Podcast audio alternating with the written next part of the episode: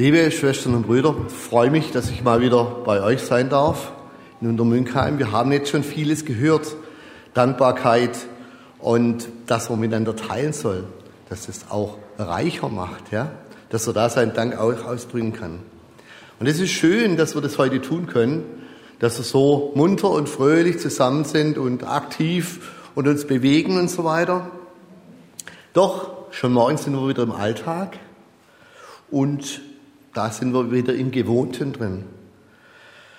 Und da ist vielleicht manchmal nicht immer uns zum Feiern und zum Danken zumute, weil doch manche Sachen kommen, die uns nicht so gefallen.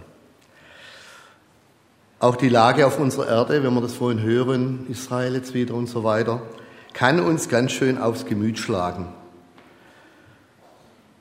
Auf was oder wen können wir uns da verlassen und wie können wir trotzdem dankbar sein und trotzdem Freude empfangen und Freude erfahren und die Freude dann auch teilen und weitergeben. Auf wen können wir uns verlassen? Es ist schön, wenn es Menschen gibt, auf die wir uns verlassen können. Wenn wir Freunde haben, Leute, die immer da sind, gerade wenn es uns vielleicht auch mal nicht so zum Danken und zum Loben zumute ist. Und doch, auch sie sind begrenzt in ihren Möglichkeiten, auch bei bestem Willen. Lassen wir uns aus Gottes Wort zeigen, wie es Menschen gehen kann und Menschen geht, die sich auch in unsicheren Zeiten, wenn irgendwo gar nichts mehr Greifbares ist und gar nichts mehr so wirklich äh, man in der Hand hat, die trotzdem in diesen unsicheren Rahmenbedingungen Gott erleben und die sehen, wie Gott handelt und wie Gott verlässlich ist. Ich lese aus 1. Mose 15, die Verse 1 bis 6. Es begab sich, dass zu Abraham das Wort des Herrn kam in einer Erscheinung. Fürchte dich nicht, Abraham, ich bin dein Schild und ein sehr großer Lohn. Abraham sprach aber, Herr, Herr, was willst du mir geben? Ich gehe dahin ohne Kinder und mein Knecht Eliezer aus von Damaskus wird mein Haus besitzen. Und Abraham sprach, mir hast du keine Nachkommen gegeben und siehe, einer aus meinem Haus wird mein Erbe sein. Und siehe, der Herr sprach zu ihm, er soll nicht dein Erbe sein, sondern der von deinem Leibe kommen wird, der soll dein Erbe sein. Und er hieß ihn hinausgehen und sprach, sieh gen Himmel und zähle die Sterne. Kannst du sie zählen? Und sprach zu ihm, so zahlreich sollen deine Nachkommen sein. Abraham glaubte dem Herrn und das rechnete er ihm zur Gerechtigkeit. Abraham lebte ein Leben lange im familiären Umfeld und plötzlich wurde sein Leben zu einem riesengroßen Abenteuer. Gott selbst spricht zu Abraham und sagt, verlass dein Vaterland, verlass alles, was du hast, geh in ein Land, das ich dir zeigen werde. Krass. Ja, vor allem, wenn man plötzlich merkt, da redet nicht irgendein Mensch zu mir und gibt mir da einen Tipp, sondern da ist Gott, der man vorher noch gar nicht so kannte. Ja, der ist plötzlich da und das ist jemand, der hat plötzlich so ein gewaltiges Wort, dass dem Abraham gar nichts anderes übrig bleibt, als zu gehen. Und das ohne unterschriebene Rückkehrgarantie, ohne Lebensversicherung, ohne irgendwelche Sicherheiten. Und da hat er sich auf den Weg gemacht mit der Sari, seiner Frau. Es ging über Ägypten wieder zurück. Und dann musste er mal äh, richtig in Kampf gehen, musste seinen Neffen Lot aus der Hand der Feinde befreien. Mit 318 Knechten hat er eine riesige Übermacht besiegt und hat er auch erfahren, Boah, Gott hilft. Gott ist da, auch wenn ich mich total unterlegen fühle. Wenn ich eigentlich gar nichts in Händen habe und eine irrsinnige Sache eingehe. Muss man sich mal vorstellen, man kommt da mit 318 Leuten und anderen waren viele, viele tausend Soldaten, ausgebildete Soldaten, die haben die überrumpelt und haben die, haben alle, die dort gefangen waren, inklusive Lot, wieder zurückgeführt. Sein Vertrauen in Gott gab ihm Mut dazu. Und dann hat Gott ihm den Melchisedek geschickt, der ihm mit Brot und Wein gedient hat und ihm praktisch damit gesagt hat, Gott ist für dich. Ein paar ganz kurze Gedanken dazu zum Predigtext.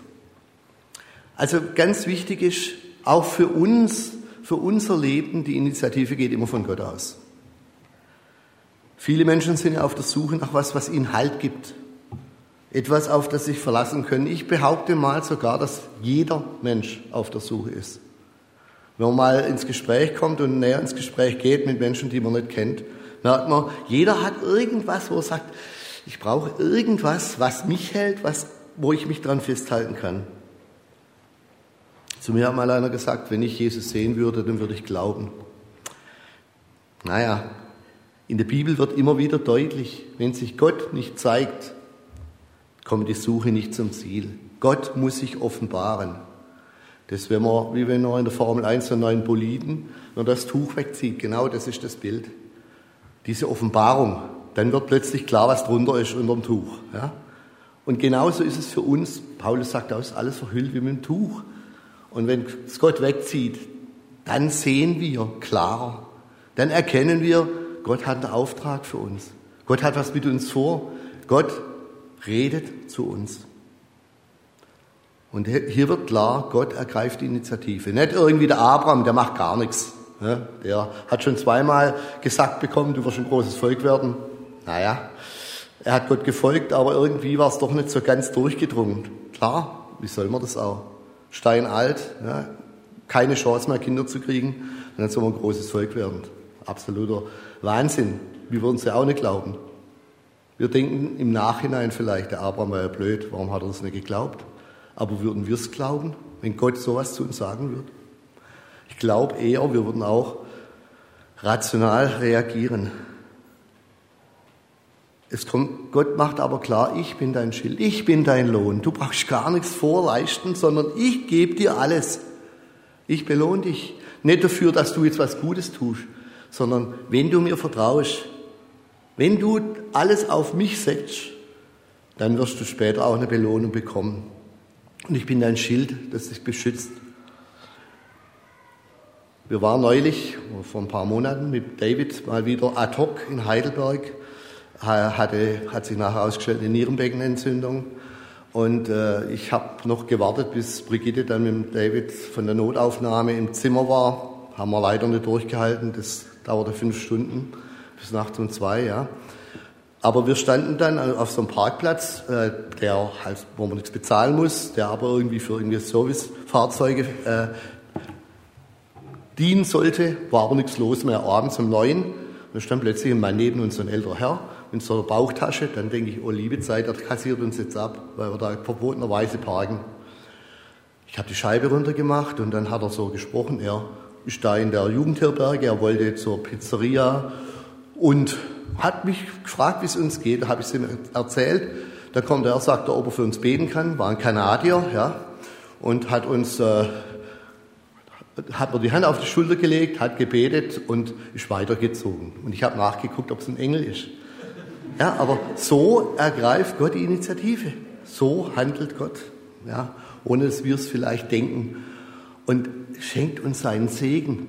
Das, was wir bekommen, das, was wir auch hier sehen und was im Erntedankfest, was wir da bedanken sozusagen, das ist ja alles das, was wir als Segen Gottes be bezeichnen würden. Gott segnet uns, er schüttet sein Füllhorn über uns aus. Und so ist Gott. Wichtig ist auch, in unserem Leben läuft nicht alles glatt. Das haben wir gesehen auch im Abraham. Zweifel sind erlaubt. Ist ganz wichtig. Manchmal heißt es ja, ach, wenn du richtig glauben würdest, würdest du nicht zweifeln. Das steht hier nicht. Abraham schüttet Gott sein Herz aus. Wie willst du mich denn dafür belohnen? Geld und Besitz habe ich genug. Das hört man im Kapitel vorher, was der alles hatte an Herden, an die, wenn man schon mal denkt, vorhin haben wir David gehört, ja, als Nebenerwerbslandwirt, wir haben ein paar Vollerwerbslandwirte, die haben zwei, drei Bedienstete, der hat 318 Nächte gehabt, ja, also ein bisschen mehr. Ja, aber das habe ich alles. Wie willst du mich denn belohnen? Was willst du mir denn geben? Ich habe nicht mal einen Erben. Mein ältester Diener, der kriegt dann alles. Ja, und ich habe keine Nachkommen. Das wird, geht alles in fremde Hände. Nichts mehr in der Hand und passiert ja auch nichts mehr. Die Aussichten sind menschlich gesehen mehr als bescheiden. Aber Gott kann mit den Zweifeln umgehen. Ja? Gott schimpft ihn jetzt nicht oder sagt, Menschenskinder, jetzt hat er schon zweimal gesagt, du wirst zum großen Volk, jetzt glaubst du immer noch nicht. Kann ja wohl nicht wahr sein. Gott macht was ganz anderes. Gott erweitert seinen Horizont. Er stellt ihn raus und lässt ihn die Sterne angucken. Und jetzt mal eine Schätzfrage. Was denkt ihr? Muss man natürlich fairerweise sagen, ich habe es nicht nachgezählt, kann keiner nachzählen. Wie viele Sterne gibt es denn im Universum ungefähr? Also so steht es wenigstens im Internet drin. Da steht immer drin, mindestens. Ja. Ja. Sagt mal ein paar Zahlen, wer am nächsten dran ist, kriegt was von mir. 100 Millionen, unendliche, naja, das ist, das ist richtig, aber mal eine Zahl. 3 Millionen. Ja. Wie viel? Der Junior, der hat es nämlich gewusst. Ja, hat es nämlich schon mal gehört. Also, also David bleibt in der Familie, du kannst es holen, aber...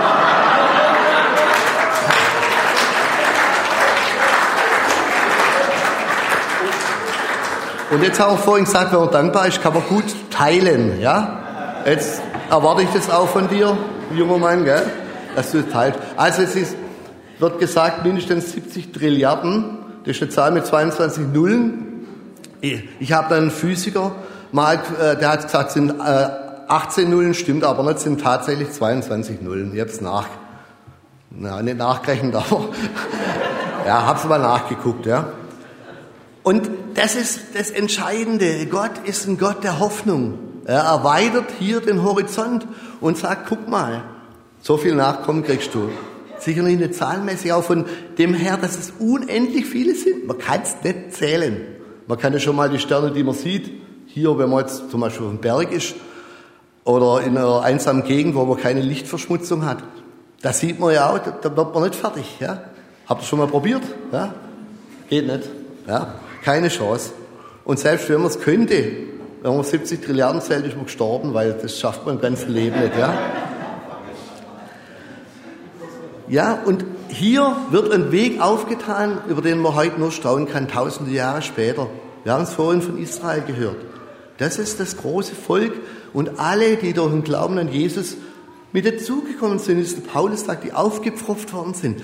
Das ist das große Volk, wo praktisch ein einzelner Mensch, der hoffnungslos war, wo praktisch nichts mehr drin war, der gesagt hat, rein körperlich, ich kann keine Kinder mehr zeugen, der es dann nochmal nachprobiert hat, Gott nachzuhelfen, der Ismael dann geboren wurde, der aber dann den Isaak noch bekommen hat, oder Sarah vielmehr. Gott ist hier am Handeln und am Wirken. Und Gott ist ein großer Gott, ein Gott der Hoffnung. Und das ist auch noch ein ganz wichtiger Schlussgedanke. Wenn Gott, der uns die Hoffnung gibt, wenn er redet, dann ist Glauben möglich. Nur dann. Welche Sicherheit hatte Abraham nach, nach diesem Geschehen? Null. Genauso wenig wie vorher. Ja, er hatte nur Gottes Wort. Mehr hatte er nicht. Er hatte nur die Zusage Gottes. Wir meinen manchmal, wir können uns einfach so mal fürs Glauben oder Nicht-Glauben entscheiden. Glauben ist nur als Antwort auf Gottes Reden möglich. Ja, das wird hier auch deutlich. Und Gott redet heute zu uns. Meistens nicht so wie bei Abraham, den er direkt ansprach. Aber wir haben heute, im Gegensatz zum Abraham, Gottes Wort, die Bibel. Und Gott redet durch sein Wort auch heute noch genauso, wie er damals geredet hat. Er ist Gottes er hat, nee, Gottes Wort ist Mensch geworden, Jesus Christus. Ich finde es so klasse. Johannes Evangelium ganz am Anfang. Am Anfang war das Wort und das Wort war bei Gott und Gott war das Wort und das Wort wurde Fleisch und wohnte unter uns. Also das heißt, durch, durch das Wort ist alles geschaffen und er ist plötzlich zu uns gekommen. In unser Leben hinein, in unsere Kleinheit hinein, in unsere Welt hinein. Unglaublich. Und Jesus Christus, er ist Gottes Hoffnungsträger für uns. Dabei geht es nicht um die paar Jährchen hier. Ich bin jetzt erst 60 geworden und habe gedacht, äh, irgendwie 60 Jahre, so ruckzuck ist es vergangen. Ich höre Leute mit 95, die sagen, es ist schnell rumgegangen. Ja? Ist so. Es gibt, er gibt uns die Hoffnung aufs ewige Leben. Und da sind wir wieder bei der Unendlichkeit. Ja? Das ist was Unendliches, was wir uns gar nicht vorstellen können. Für alle, die ihm vertrauen und sich auf ihn einlassen. Er ist deine und meine Hoffnung Und es ist für uns halt die Frage, glaubst du das? Der Schlussvers finde ich klasse. Abraham glaubte dem Herrn und das rechnete er ihm zur Gerechtigkeit. Was können wir Menschen Gott bringen? Gott müsste bei allem sagen, viel zu wenig. Nee, wenn wir ihm vertrauen, wenn wir Glauben bringen, das reicht. Dann sagt Gott, das rechne ich dir zur Gerechtigkeit. Jetzt bist du recht vor mir, weil du mein Geschenk annimmst. Das, was ich dir gebe, meinen Segen, dem vertraust du. Und nicht dem, was du selber irgendwie auf die Reihe bringen sollst. Wir sind da oft noch so weit davon entfernt. Ich wünsche uns das, dass wir uns da wieder neu drauf einlassen, auf diesen Segen. Und wenn wir diesen Segen zulassen, wenn wir Gott vertrauen, sagen, du magst recht, du, letztlich bist du das, der alle guten Gaben in mein Leben hineinlegt, dann bin ich auch fähig zu teilen, das weiterzugeben. Weil dann bin ich reich, auch wenn ich arm bin, weil ich weiß, alles kommt von Gott. Und er beschenkt mich, er versorgt mich. Und dann bin ich auch bereit, jemand, der wirklich jetzt, sagen wir, materiell wenig hat und da knapsen muss, zu helfen, weil mir es vielleicht so gut geht. Man sagt, wir haben so viel, wir haben viel mehr, als wir brauchen oftmals, ja. Und das wünsche ich uns, dass wir das lernen, diesem Gott zu vertrauen und zu erkennen, wie viel Segen er uns schenkt und diesen Segen nicht für uns zu behalten, sondern zu teilen, weiterzugeben und dankbar dafür zu sein und zu sagen, Du gibst mir alles, was ich zum Leben brauche und viel mehr. Amen.